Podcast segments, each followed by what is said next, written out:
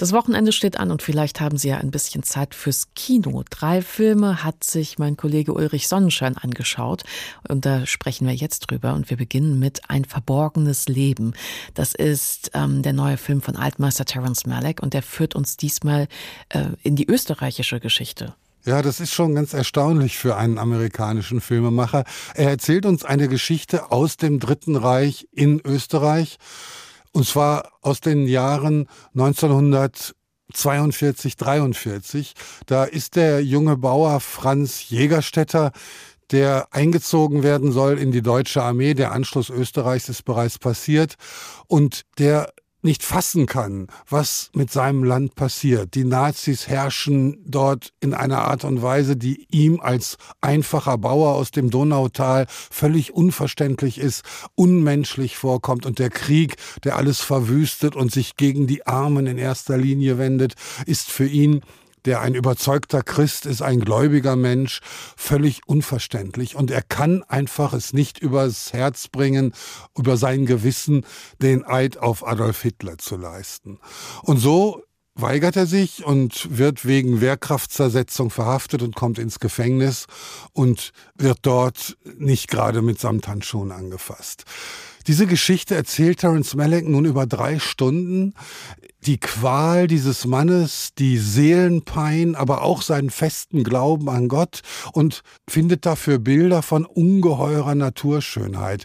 Die kann im Kleinen im Grashalm sich widerspiegeln oder im Großen in den imposanten Bergen Österreichs. Außerdem hat er dazu ein unglaublichen Cast zusammengestellt. August Diehl spielt diesen Franz Jägerstätter. Mit von der Partie ist Bruno Ganz, Jürgen Prochnow, Martin Wuttke, Franz Rogowski, Alexander Fehling, Tobias Moretti, Max Mauf, Ulrich Mattes und Sophie Reuss. Und das sind nur wenige der wirklich großartigen Darsteller. Also es scheint, wenn Terence Malick ruft, dann kommen sie alle. Und dieser Drei-Stunden-Film ist von einer solchen Intensität, dass man am Ende erschlagen aus dem Kino kommt, aber weiß, er hätte nicht eine Minute kürzer sein dürfen. Großes Lob, ein verborgenes Leben, ein Historiendrama von Terence Malick. Der nächste Film kommt aus England, stammt ebenfalls von einem Altmeister, von Ken Loach.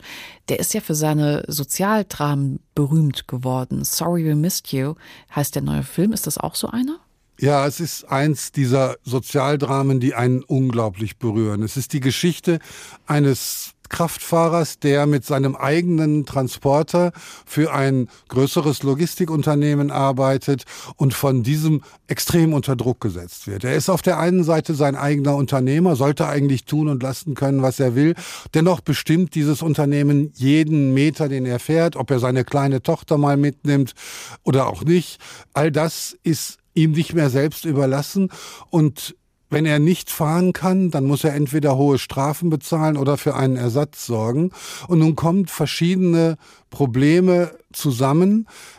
Sein Sohn hat Probleme in der Schule, seine Tochter hat Probleme damit, dass er so unter Stress steht. Die Familie droht zu zerbrechen, obwohl er mit seiner Frau eigentlich eine sehr gute Ehe führt. Und dann setzt er sich völlig fiebrig und krank ans Steuer, weil er eben keinen Ersatz finden kann.